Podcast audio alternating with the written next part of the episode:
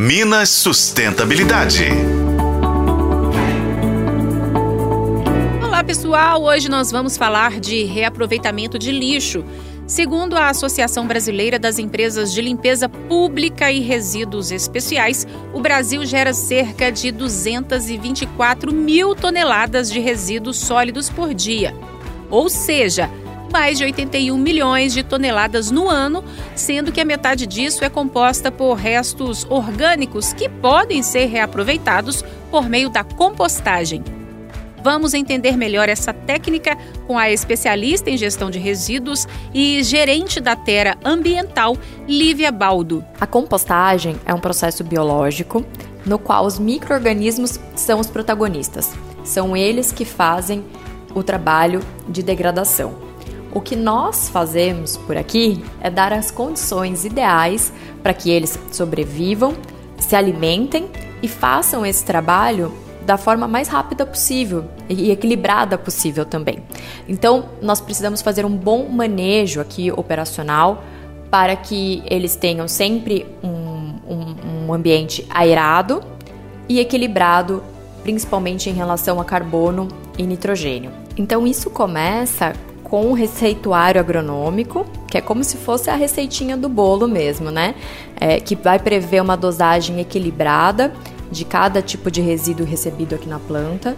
É, esses resíduos são dispostos no formato de leiras, podendo ser leiras estáticas ou revolvidas.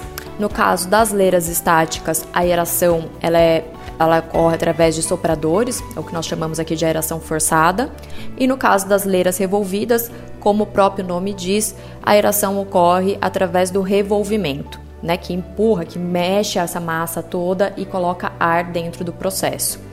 É, dentro dos resíduos que podem ser recebidos e processados aqui na planta de compostagem, nós temos os mais diversos resíduos orgânicos, desde que segregados na origem. Né? Então, esse é um ponto muito importante. O resíduo orgânico precisa estar segregado dos demais.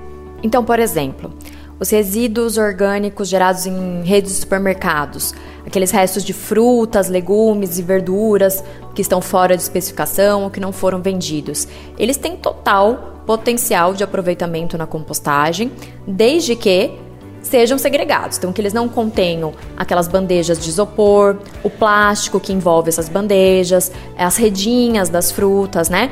Então, os materiais precisam estar totalmente segregados. Estando segregados, todos os resíduos orgânicos têm esse potencial de aproveitamento na compostagem. Olha só, lixo orgânico pode ser de origem vegetal, como folhas, sementes, frutos, e origem animal também, como carne e ossos de animais.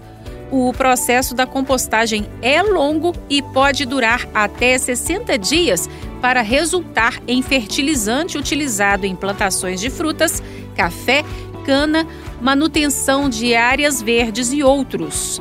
Por hoje é só, pessoal. Eu sou Patrícia Sattler e esse foi o podcast Minas Sustentabilidade. Acompanhe pelos tocadores de podcast e na FM O Tempo.